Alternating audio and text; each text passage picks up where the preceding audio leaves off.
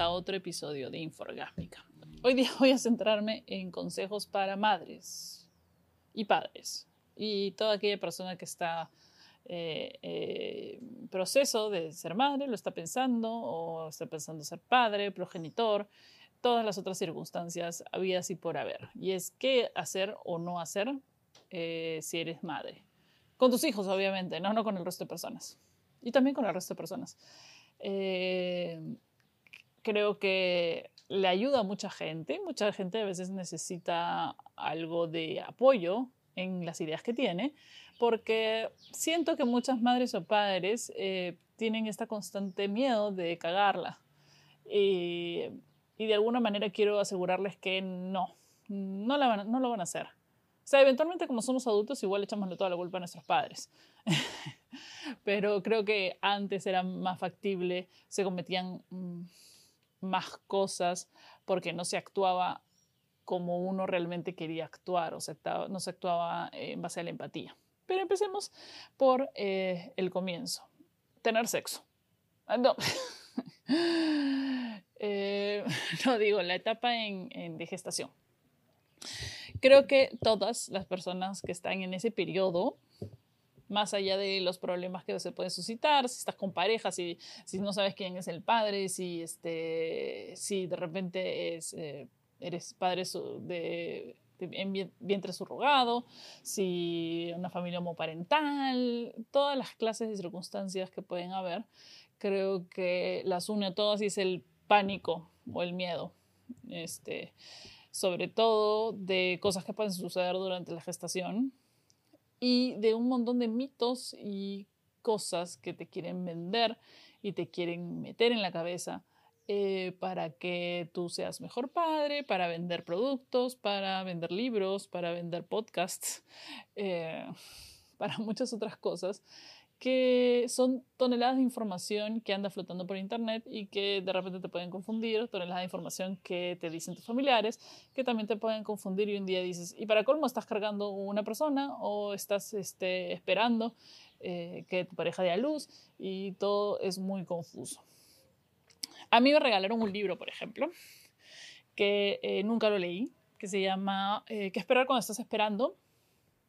Y no lo leí porque muchas de las cosas eran... Lo que pasa es que yo soy una persona muy pragmática, entonces ya nada, se está moviendo, pues no, o sea, va a llegar un punto en que se mueva. Se va a mover, listo, ya está. Eh, ¿Qué otra cosa más necesitas saber? Que en esta semana está creciendo su, su este corazón, que en esta semana le está creciendo el pulmón derecho, el izquierdo, no sé. Para mí no es necesario saber, sé que va a crecer el niño dentro voy regularmente a, mis consultas.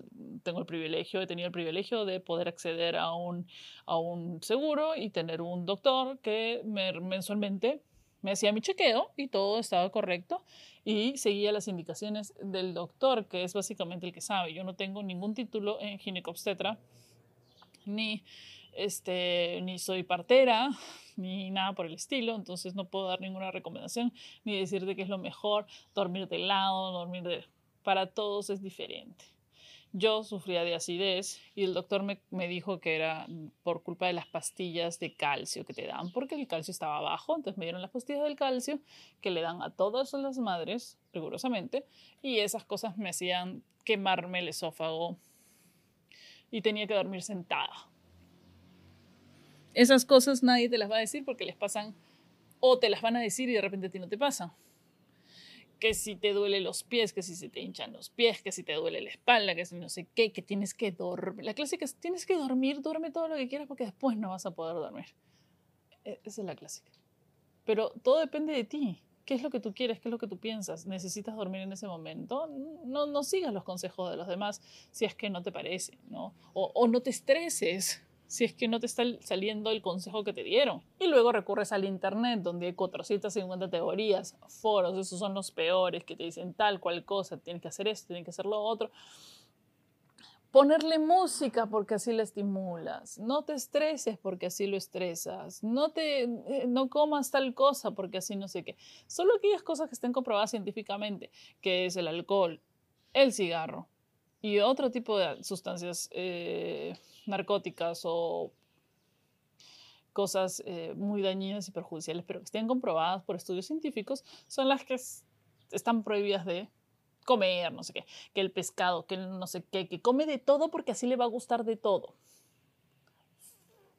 Se vayan al bramajo todos. No, tú come como a ti te dé la gana, haz lo que a ti te dé la gana, deporte, no haz deporte, tírate en la cama si quieres, eh, estate activa, todo lo que a ti te haga sentir mejor. Luego viene y aparece y un día te entregan, pues no sale de ahí, no, perdón, sigue el otro punto, que si parto natural o si cesárea. Aparentemente en algún momento de la vida se le ha vendido a la gente que, el parto natural es la mejor opción, que no sé qué. Sí, la cesárea también es la mejor opción cuando no puede ser un parto natural. Entonces no te tienes que sentir mal por uno por otro. En mi caso fue cesárea. Es mucho más caro, o sea que tampoco es como, como que lo tienes que hacer, espera el parto natural, pero en el, en el caso que no se pueda parto natural, cesárea. Que si no drogas, que si drogas, que parto todo depende de ti, de repente, pero no te estreses, o sea, si te está doliendo, que te enchufen la, que te enchufen la droga, por Dios. O sea, no, no, el, el, hecho de que te duela más, que te sacrifiques por tu hijo, no te hace mejor madre o, no te hace peor madre. El hecho de que prefieras estar drogada, que lo saquen y, y, ya está, tampoco te hace mala madre y no te hace mejor madre. No hay ninguna de las dos cosas. Lo único, o sea, lo único que no podemos hacer es juzgar a la, otra madre o a las otras madres porque no han hecho o no han tomado la decisión que uno ha tomado. Y tampoco decirle, esa es la mejor opción, porque no es la mejor opción. La mejor opción es la opción que tú has tomado. Y punto. Eh, luego, te entregan el paquete. Llegas a la clínica que te entrega el paquete. Y luego está toda esta cosa, en mi opinión un poco exagerada. Yo sé que hay, hay mamás muy nerviosas, y hay mamás muy nerviosas que lo único que hacen es que cuando entras a la sala te gritan de que vayas a, te, tiran el alcohol encima, te meten al baño a bañarte para que puedas simplemente estar a medio metro del hijo. Porque el virus, la bacteria, no. Sí. Hay, esta es una clínica, hay virus, bacterias rondando por todos lados. No es que sea tan común que se le pegue algún bicho porque, por, un por alguien que vino a visitarlo, visitar al bebé. Este, mucha gente ni siquiera los carga porque son como cositas muy frágiles, entonces no tienes por qué estresarte y preocuparte. Más bien es bastante positivo que el niño sea cargado por varias personas, porque y no solo por la madre. Eh, no se pierde ningún vínculo místico, por si acaso. Este, no es, o sea, yo sé que las madres son como celosas, protectoras, qué sé yo, pero es positivo que los niños los carguen varias personas y estén en brazos de todo el mundo porque se acostumbra. Pero si no quieres hacerlo, también está bien. O sea, si no quieres que esté tocando a tu hijo, que acaba de nacer y es tu hijo, también está bien. La cosa es no agredir a, los parientes. Si vas a tener, y, la cosa es que si vas a ganarte problemas, conversalo bien con la pareja. Si es que vas a ganarte problemas con tus sueros, con los siguientes, conversalo bien y que él te defienda delante de las otras personas, porque es tu decisión al fin de cuentas si quieres que la gente coja, cargue a tu hijo o no. Sí, se van a burlar, se van a hacer bromas, qué sé yo. Pero ya, pues, te chupa un huevo, ¿no? O sea, ¿qué te importa? Al final, la decisión es tuya. Y si es tu decisión y no te sientes mal de hacer tu decisión, todo bien. Luego, viene escoger lactancia exclusiva o fórmula o combinado. Esta es una decisión en la cual ha habido mucha controversia porque si bien la lactancia materna exclusiva es la mejor opción y también es la que los gobiernos y los ministerios de salud aprueban eh, por encima de todo, no es la única, eh, muchos niños se crían sin lactancia materna, muchos niños pierden a su madre, muchos niños no tienen madre y muchos niños eh, o muchas madres no pueden darle. Y recurren al gran invento de moderno que es la fórmula, del cual muchas, este, muchas ganancias salen porque son carísimas. Pero también, claro, el Ministerio de Salud lo hace por aquellas mamás que tampoco debido a las circunstancias en las que viven, los horarios, el trabajo, eh, la, este, su nivel socioeconómico, no pueden costear una fórmula y no tienen leche y no saben qué hacer, generalmente han recurrido a darles agua o té a los niños para llenarles el estómago, lo cual hace que realmente no se nutran. Entonces, la campaña de vacunación materna exclusiva es muy importante en esos casos, en esas circunstancias y en esos lugares. En el caso de una persona privilegiada que tenga que pueda costear una fórmula o pueda o y que este, pueda nutrir a su hijo con lactancia materna exclusiva sin ningún problema, ya es tu decisión. Si tú eres una persona que va a ir a trabajar y no puede, y tampoco puedes este, sacarte la leche, tranquila, hay fórmula. Si eres una persona que sí va a estar en su casa todo el día y le va a dar lactancia materna exclusiva y por todos lados y, no, te, y, no quieres que te molesten con el hecho de darle lactancia a tu hijo en lugares públicos, es tu decisión y está bien. Si eres una persona que de repente se ha quedado en su casa, pero como yo decide no darle lactancia materna porque no pudo o no se dio o tomó la otra decisión de dar la fórmula y pudo darle fórmula, también está bien. Entonces, no hay mala decisión, básicamente. Sobre todo si la fórmula y la lactancia materna son igual de nutritivas. ¿Qué fórmula escoger si escoges la fórmula? Pues ve y revisa la parte de atrás de todas las latas. ¿Cuál es la que tiene o sea, ¿qué, qué, cantidades de qué sustancias tienen las fórmulas? Si tú quieres saber y quieres tomar tu propia decisión, hazlo. Hay algunas que tienen en porcentaje mayor de una cosa, porcentaje menor de otra cosa, y hay otras que no. No necesariamente ser la más cara va a ser la mejor. Hay niños que nacen con alergia a ciertas cosas, alergias a la proteína de la leche de vaca, intolerancia a la lactosa, muchas otras cosas. Entonces existen fórmulas para cada situación y está bien.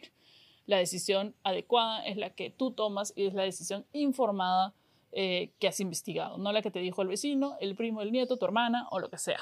No le eches la culpa a la gente que también buenamente te quiere aconsejar. Eso tampoco. No es que la gente viene a tosigarte con, con cosas, sino que uno pregunta y, uno, y la persona responde, bueno, yo le di esto, yo hice tal cosa.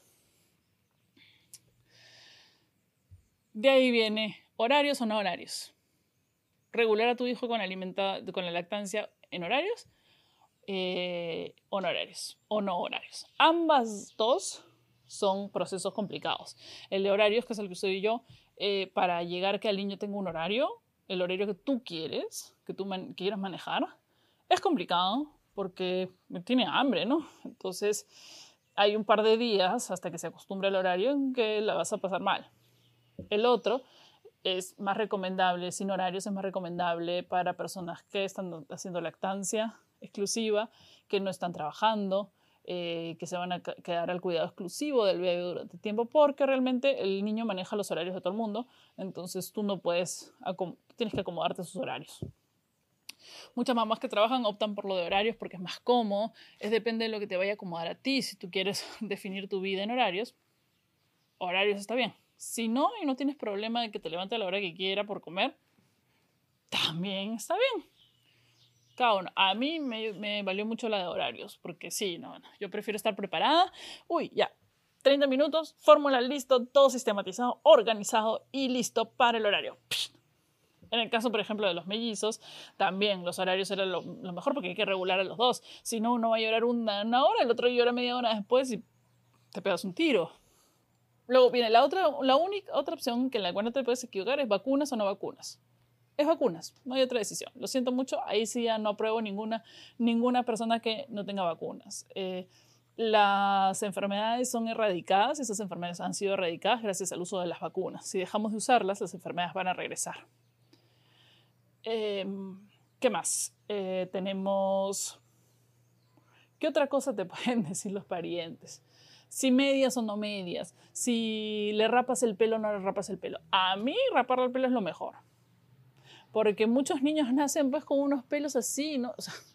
Para cualquier lado, ¿no? Mi pobre Numa no, nació con un, tenía una especie de hueco de pelo acá y era realmente infotografiable y, o sea, no se podía ver. Así que lo siento, yo le, le, le rasuré el pelo porque me parecía que se veía más bonito no, no perjudica, es una decisión de cada uno, no hace ni peor ni mejor. Entonces, simplemente era una decisión estética y ya está.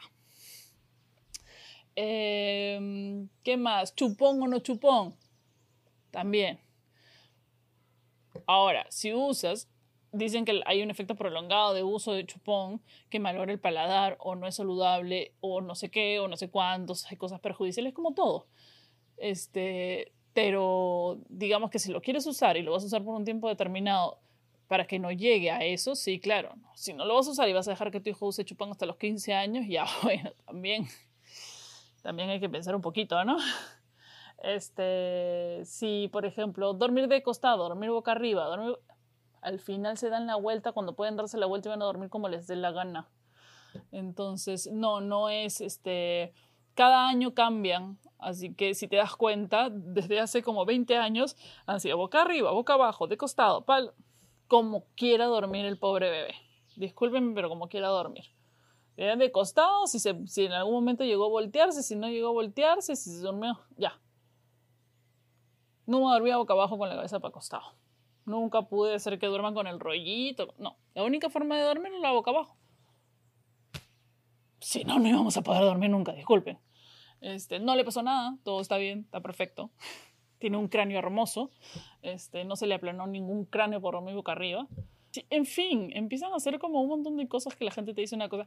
Cuando está llorando, solo se pueden ser cuatro cosas. La primera es caca, pichi. La segunda son gases o estreñimiento. Y la tercera es hambre. Y la cuarta, cuando ya probaste estas tres y sigue llorando, la cuarta es consulta con el doctor. No existe otra. No existe consulta con la suegra, consulta con la vieja, con la hermana, con la tía. No. Pasaste por las tres básicas, que son las básicas, eso sí no hay duda. O sea, está cochino, está con sueño, está, está cochino, está con sueño, está con gas, está con no sé qué, o no, o tiene hambre. O sea, no hay ninguna mística porque es un bebé, no tiene preguntas existenciales. Y si no, y si has probado con todo y no pasa, no pierdas la calma. No pierdas la calma. Hay formas de saber si son alguna de estas tres. Desde estreñido, moco, cualquier cosa. Si realmente pasa un tiempo y no se ha calmado y, no sabes ya qué hacer, consulta con el doctor ya es el momento de consultar con la porque puede ser otra cosa, puede ser que realmente tiene una alergia a la leche, puede ser que tenga alguna otra molestia, le picó algo, tiene algún, algún este, erupción en alguna parte que no sepas cómo resolver. A veces los, los problemas más complicados tienen soluciones bastante simples, la cosa es estar calmados. Entonces al final, ¿qué es lo que debe hacer o no debe hacer una mamá?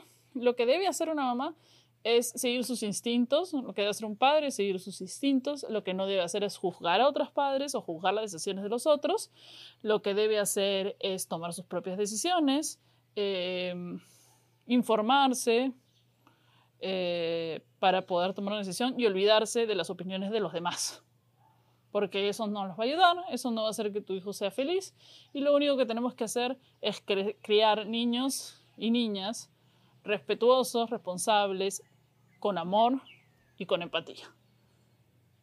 Y para eso no hay ningún manual, eso lo tenemos que hacer nosotros a través de nuestra propia empatía y nuestro propio amor, y entendiendo lo que necesita el niño y sabiendo que eventualmente cuando crecen son personas con personalidades y características diferentes y no les podemos imponer muchas cosas o muchas formas de ser o de comportarse, sino tenemos que guiarlos coger su personalidad y guiar esa personalidad para que siga siendo una personalidad bonita, maravillosa, pero con empatía y cariño por los demás, con amor, sin racismo, sin clasismo y sin esas cosas horribles que estamos viviendo el día de hoy.